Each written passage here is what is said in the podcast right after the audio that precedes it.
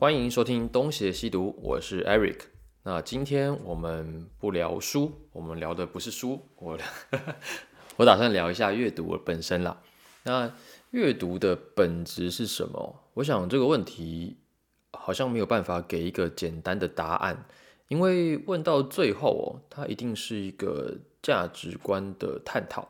那谈到这个好像就太高深了，所以我打算先通过几个时事话题，然后看能不能探讨的完整一点。这些话题可能乍看之下跟阅读不相关，不过。呃，先先听我讲嘛，因为他们最后是殊途同归的啦。那么我们就先开始喽。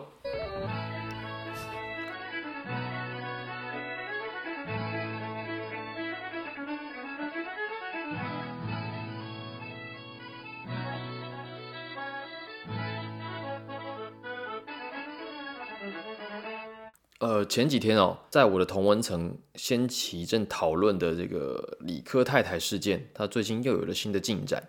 那我先讲一下，因为可能有一些听众不晓得理科太太的事件始末。简而言之呢，就是呃，YouTuber 理科太太，呃，应该蛮有名的。那他近期哦，在线上课程的平台上面发售他的线上课程。那这个课程呢，叫做理科太太的资商笔记。它是这种心理咨商类的课程商品吧？诶，理科太太有没有心理咨商师的身份呢？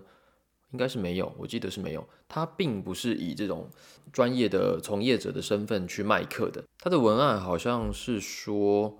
诶，他是把他接受了一百个小时的心理咨商之后的心得啊，把它统整起来，然后分享给跟他一样需要这些心理咨商的受众们。基本上就是呃，可能把他接受心理咨商的钱再赚回来的意思。然后我之前有看到一个报道说，其实一一年还是两年接受一百个小时的心理咨商，其实算多了。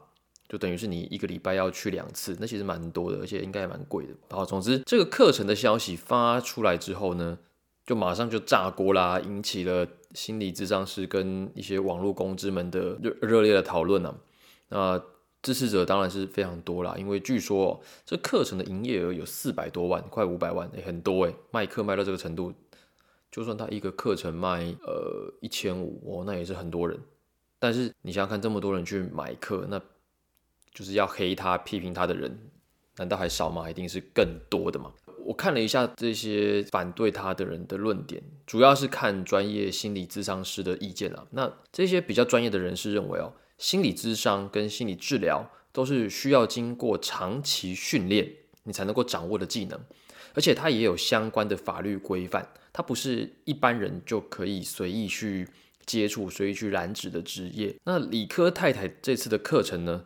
他从文案到内容，好像都游走于法律的灰色地带之间，因为他有提到这个自我觉察跟自我疗愈嘛，那这些都是挺专业的词了。如果你是以一个分享的角度出发的话，你写一本书，我觉得可能没有什么问题。可是如果你现在是以课程的这样的形式要卖给消费者，牵扯到利益，那么我想就会有很多人呃去质疑他。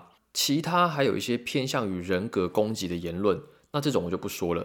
那总之哦，在经过了一段时间的媒体的渲染跟社会的舆论之后啊，李克太太就在前阵子就前几天宣布，她的课程不卖了，她之前收到的学费呢会全额的退还给消费者，而且她还是会把她的课程内容呃发布出来，不过是免费的发表在她的 podcast 节目上面。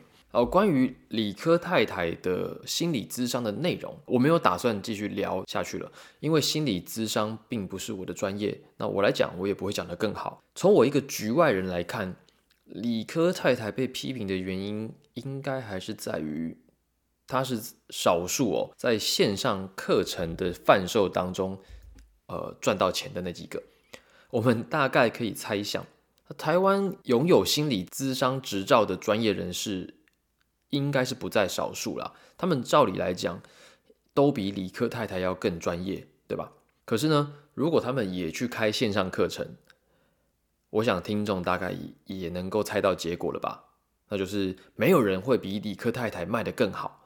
哦，这个就是知名度跟影响力的绝对优势，这个没什么好说的。那早在疫情之前哦，台湾就已经有一些公司在经营线上课程了。这些公司的运作逻辑哦，大致上就是先网罗一些各领域的成名人物，再邀请他们出来录制一套课程，那通过网络来贩卖、来行销。由于只需要出一道工嘛，你就是把影片录好，然后剪接做好。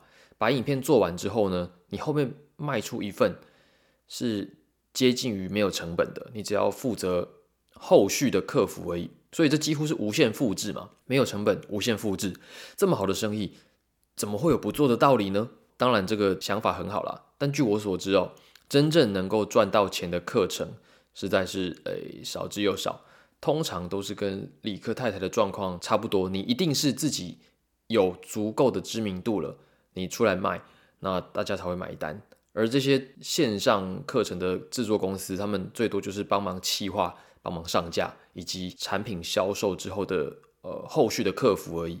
我讲到这里，可能已经有一些人开始在想说啊，你讲这些跟阅读的关系是在哪里呢？呃，其实我想说的是，线上课程，或者是之前已经流行过一阵子的订阅制的文章，又或者是你们现在正在收听的 Podcast，都是我们这个时代的阅读。呃，我这样讲可能大家会觉得啊，就老生常谈。不过我还是真的哦，在最近我才深刻的感受到这些变化带给我的影响。我毕竟是一个呃读纸本书读习惯的人，可是我最近搬到加拿大，那这边呃基本上是买不到中文书的。我英文又没有好到可以去直接看原文书，所以我如果想要继续做这档读书节目呢，我就只能改看电子书。那我目前呢？呃，有一个亚马逊的阅读器，就是 Kindle。我当初买它的时候，我没有特别研究。我现在有点后悔，因为呃，Kindle 上面的中文书数量是有限的，其实没有很多。台湾特定的出版社才有出电子版。那如果我要看台湾出版的电子书，好像还是要买台湾本土的阅读器比较好。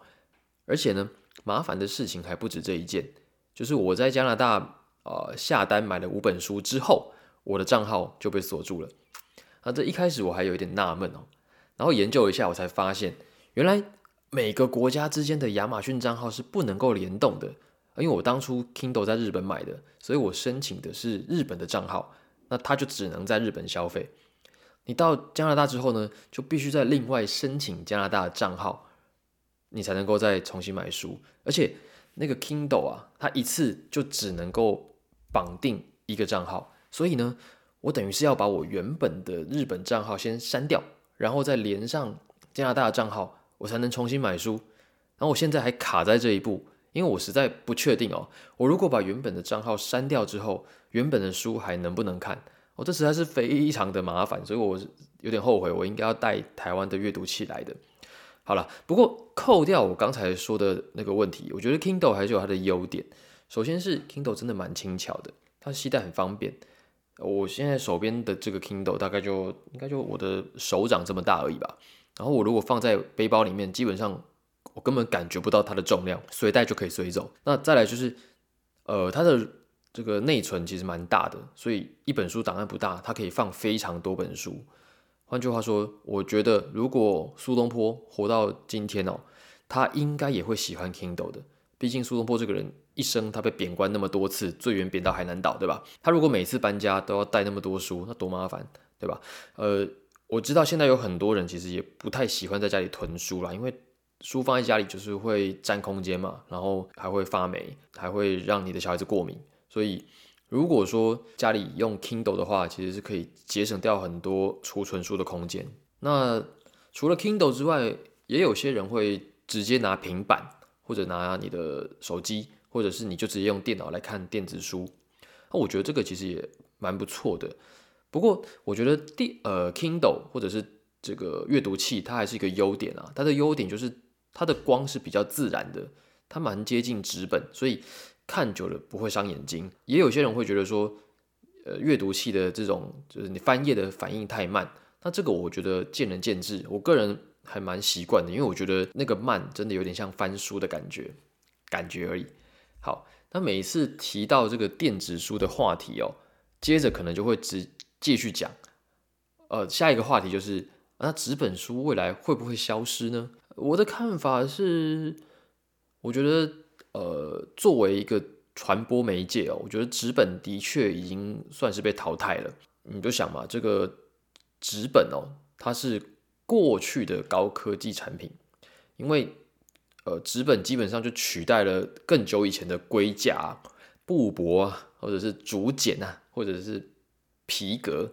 不然就是树叶，对不对？以前的人都写在这些地方，那传播很麻烦嘛。纸张出现之后，吊打这些媒介，它传播知识大概一千多年的时间吧，所以其实已经流行很久了。那么现在已经出现了呃更更新、更高科技的电子产品，就是电子纸嘛。相较之下，纸本不管它是呃从制作成本。还是从传播速度来看，它都远远不如我们现在使用的手机、影片跟电子书，对吧？这也不是我自己在讲嘛，一个不争的事实就是，你看现在书店经营是不是越来越困难？独立书店也是一家又一家的关门，不要说独立书店，连大书店也都是一家接一家的关门啊。那些能够撑下去的书店，他们真正赚钱的业务都不是卖书啊，他们都是靠卖餐、卖饮料。卖一些精品文具，然后就制造一个哎很文青的空间，让大家去那边打卡消费、喝咖啡、拍照，对吧？所以本来现在书就很难卖，那那个难卖，我觉得并不是大家不看书，而是就的确它不再是我们最需要的媒介了。所以我认为哦，纸本书的未来跟毛笔、跟唱片应该是差不多的，它会脱离它的实用性。它变成审美以及娱乐的产品，你就想嘛，能够打字啊，谁还写字？可以用圆珠笔，谁还用毛笔呢？对不对？可是的确还是有少部分的人，他会特地的去买唱片，也会特地的写毛笔字。那这些人他就基本上是用审美跟娱乐来看待这些东西的，所以去书店买书应该也会有类似的感觉。像我就认识很多人买书回家，他也没在看的啊。他就是放在家里，他放在家里他也爽啊，你能说他不对吗？这个就跟去买玩具公仔的意思很接近了啦。我觉得，如果我听众有空哦，你去书店走一圈，你大概也就明白我的意思啊。很多出版社现在为了要活下去，他们也会选择去出版一些娱乐性质高一点的书，不然也要是那种技术类的书，重点就是要能够卖得动的，就大家愿意花钱买的那些那种大部头的文史哲学啊。一般人根本就不想看，根本卖不动。所以你去看现在成品的热门排行榜，那个榜上面通通都是一些教你怎么做菜的，教你怎么化妆的，教你怎么股票当冲的，不然就是那种呃大明星的随笔、明星写真集，不然就是一些呃心理励志的鸡汤嘛。你真的很难在热门排行榜上面看到严肃一点的哲学、历史，那真的都很难。不然它就是放在热门排行榜的。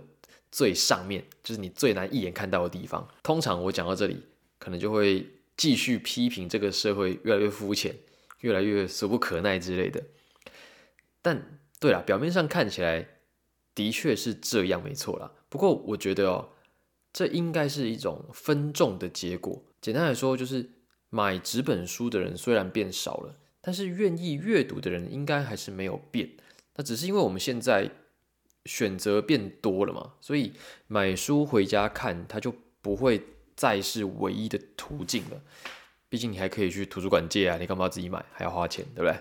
那除了电子书之外哦，我也发觉到现在其实有越来越多的内容创作者，他们已经投入到了最新的社群媒体，不只是呃 YouTube、Instagram，现在主要还有 TikTok 跟小红书。而且很意外的，他们制作的影片都还蛮不错的哦。那比方说，其实我就很常在 YouTube 跟小红书上面找社会科学跟英语学习类的影片，有时候找一些呃写字的或者弹吉他的影片，收获也很多，因为上面真的很多高手。那虽然我们之前有一集是呃 Jeremy 跟小太阳聊的，就是社交媒体对人的不良作用很明显，可是反过来说。如果你能够去呃主动的控制这些社交媒体，那你基本上想要学什么东西，都可以在网络上面找到相应的资源。这其实是我在学生时代不曾出现过的现象。我觉得现在真的是一个自主学习完全可能实现的时代。你甚至都不用读大学，甚至都不用去学校，真的。哎，可是呢，虽然话是这么讲啦，呃，现实往往也不是这样嘛。因为虽然大多数的人都同意求知它是一件好事，可是就我自己的经验来说，其实我也不是一直都都能够保持呃吸收新知的状态。就我还是会花很多时间去玩手游，然后看一些网络上的废片。那么为什么我明知道这样子其实不好，却还是要做呢？那原因也很简单啊，因为累呀，对不对？我想大多数的人都有这样的经验嘛。你就是工作一整天，你回到家什么都不想做，你看你是要瘫在沙发上，还是要瘫在床上？反正就是不想动。就只想划手机，我想这很正常吧？这应该就是身体的防卫机制吧？就让我们不要过度的疲劳，然后就是 空转到坏掉这样。那从我自己的生活感受来说，的确现在能够好好坐下来读书的时间，以及我们的专注力，真的是越来越少。不过，就像呃我前面讲的那样子，阅读的途径哦，已经不止一种了。我也很常。瘫在沙发上的时候听 podcast 的，或者跑步的时候听 podcast 的，或者散步的时候听 podcast，或者是看看呃 YouTube 或者是小红书上面的英文教学，哎，真的很多资料，超多。既然知识的传播已经是碎片化的了，我认为现在就应该要善用这种碎片化的优势，因为其实我们目前这个社会每一个人的时间早就是碎片化的了，对吧？那像我这样子的人，我认为应该是现代社会中的一大群体啊。我们这样的人呢，接受了还算不错的教育，对吧？至少我们把大学读完了，而且也有很多人已经读完硕士、读完博士的，这种人很不少。再来是总体来说，我们追求更好的生活，追求更好的自己。虽然呃，所谓的更好的生活、更好的自己，应该有各种各样的形式，但至少我们是向上提升的，我们是。愿意自动自发的向上提升的，那这个就像很久很久之前有个节目叫逻辑思维，那逻辑思维就说，呃，现代人其实大部分都有知识焦虑，那我觉得我也有知识焦虑，我总是觉得自己好像懂得太少，可是你光是焦虑没有用，因为你又没有办法，呃，显著的提升自己，那我觉得这个焦虑应该是现代社会的人普遍都存在的了。那只是说，这种知识焦虑应该也是分层次的，不同的层次哦，也会有它对应的不同的市场。比方说，我们总是希望可以学一些更实用的技能，这些实用的技能未来可以替我们呃升职加薪啊，呃赚更多钱啊，所以我们就会去学英文哦，学金融理财或者学城市语言之类的，对吧？又或者说。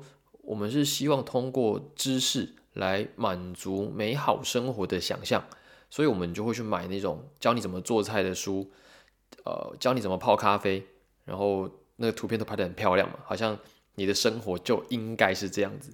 又或者去看一些励志的心理书，哦，就是想象你自己有多么的棒，多么的好，或者想象你未来也可以达到那样子的状态，这都是每一个。层次的知识焦虑，那至于说这些层次的知识焦虑哪一个层次更高，哪一个层次更低，这个我就不去比较了，因为我觉得听众你们自己心里也会有衡量的一把尺，对吧？那我想也正是因为这个社会有一大群体的人有这样的知识焦虑，知识产业才能够趁势去发展嘛。例如说，呃，前阵子有一些。科学类的或者是历史类的垂直媒体，那这些垂直媒体的运作逻辑是什么？就是你没有空读的书，你没有空看的电影，我帮你读，我帮你看，我帮你消化，我讲给你听，我整理出一个快速理解的懒人包，这样就可以省掉你的时间。那么这些知识产业的获利来源，呃，我想应该主要是广告吧。不过我相信有很多这种知识相关的呃公司的目标。最终都是希望能够不要依靠广告，而是可以直接以他们的知识产品直接的获利，所以呢，才会出现那种订阅制的文章以及线上课程。那我个人其实是认同知识加工是有它的价值的，毕竟像我跟 Jeremy 小太阳这样子，呃，每个礼拜要准备内容拿出来录节目，拿出来讲，这其实也都要花不少时间去准备的。不过大家免费的东西看习惯了，你一旦要消费者付费，那个就是另外一件事了。那过去几年或者过去几十年的交易模式哦。它主要都是买一些实体的东西嘛，这应该是大多数人主要的想法。所以你去买食物、买饮料、买车、买房，这些都是实体交易，所以这些都很合理，大家愿意掏钱。可是我们对于那种无形的服务很难有感觉。最简单的例子就是餐厅的服务费。我记得我小时候看到服务费，我爸也很傻眼，就是我已经买餐了，我已经买饮料了，我为什么还要付服务费呢？那服务费的概念也要等到呃十几年的这种市场教育才慢慢的建立起来。换句话说，服务跟体验的价值，你要让大家都能够接受，那很难，非常难普及。呃，只有少数的几个例外了。比方说，呃，你去电影院看电影，或者是你去看明星的演唱会，或者是最近比较流行的单口喜剧，就是通常那些票都会秒杀嘛，就是表示。已经有一部分的人认同这种体验是有价值的。OK，不过其实大学跟补习班的学费哦，它就已经是知识付费的一种了，只是它并不纯粹，因为那个基本上还是建立在文凭主义之下，因为你要文凭，所以你才要付那个钱，你不是真的为了知识。我觉得这还是不太一样。而且哦，你去学校去补习班上课，你去电影院看电影。你至少都还要去一个教室，你要去一个空间，然后你去上课呢，还有老师可以呃问哦，有老师服务你嘛？这都还算是线下的服务。那我们现在的人对线下的服务可能还是有点 sense，愿意花钱。但如果是那种线上的、单纯线上的录影课程，这好像跟免费的 YouTube 影片差不了太多嘛。所以目前的这种知识产业。除了拉拢人气来卖广告之外，好像也只能寻求抖内了，因为那个线上课程真的很难卖得动啦。那说到抖内，其实我们也是啊，希望大家可以支持我们。OK，那那好收回这个课程，我觉得像理科太太或者是像艾丽莎莎这样子热卖的课程哦，它是非常少的，基本上是凤毛麟角。我相信他们的课程绝对是经过精心准备的。他不是我们今天在这边嘴他，然后讲说他只是靠名气这样就可以抹杀掉的，因为人家一定是花了很多时间才有办法被大家喜欢，走到今天这个位置，所以我觉得那是他们应得的，并不是我们说啊网红就可以随便抹杀的。但我觉得，呃，决定消费者买单去买他们的课程，这里面的因素哦，我觉得名气一定还是最主要的，就是这些购买课程的消费者，他们不一定是。去买一个知识，我觉得他们是粉丝的心理，我就是哦，我是这个人的粉丝，所以我愿意为他推出来的周边商品下单。我觉得这种心态可能会是主要的因素。好，那再回到阅读，我们刚才讲那么多，我们有说到这个时代的知识来源已经哦，基本上多到数不清了。就基本上你只要想知道什么，你动了个手指。划一下手机，你就能找到。所以阅读已经不再是像以前那样子坐在桌子前面去读纸本书了。你还可以看电子书，对吧？然后你还可以在网络上找资料，在手机上面看影片。所以阅读已经变得越来越便利，然后变得是随机的，也是变得随时的。可能也因为变得太快了吧，所以有一些人去反对这样的状态。他们比较相信纸本。相信从头到尾的读完一本书，才能真正的得到一点东西。那基本上我以前也是这样子，但是我现在是反对这种观点的。我认为那个只是维持一种姿态，就是你坐在那边读书，那个只是一个姿态，它并不是真的。有因此可以吸收到多少知识？因为你看书，你一次是能看完一本吗？不太可能吧。你是分段看嘛，然后你看完前面忘记，看完后面忘记前面，这也是常有的事，对吧？但我个人还是很欣赏那种姿态的。我觉得那是一种呃对老派的审美的喜欢。我觉得这其实不冲突。你可以看书，你也可以就是看电子书，你可以看任何可以带给你资讯的东西。我觉得 我们现在这个时代呢，已经很难让你乖乖的坐在一个地方好好的读书了，因为我们真的太忙了，然后我们也面对太多诱惑，不是每一个人都有那种余裕哦，可以坐在家里面岁月静好，然后在那边呃慢慢的摆姿态。可是我也承认啊。就是资讯太多太杂的时候，我们很难得到完整的观点。不过也正因为如此，你资料多，你才需要思考，思考才显得珍贵，对吧？所以最后我想要说的是，保持对世界的好奇心，同时保持高度的警觉性。那么在这种状态之下，阅读就永远都会是有趣的，不管你是用什么方式来阅读。OK，今天的节目就到这边。那这是我第一次尝试录制这个类型的话题哦。那如果你喜欢本期的节目呢，请留言告诉我，也欢迎到 Apple Podcast 给我们五星的好评，或者到 Facebook、因此，管与我们留言互动。那制作这样的节目其实挺辛苦的，如果希望我们提供这样的内容，或继续提供这样的内容，那就欢迎赞助我们，让我们把节目做得更好。感谢你的收听，我是 Eric，我们下次再见。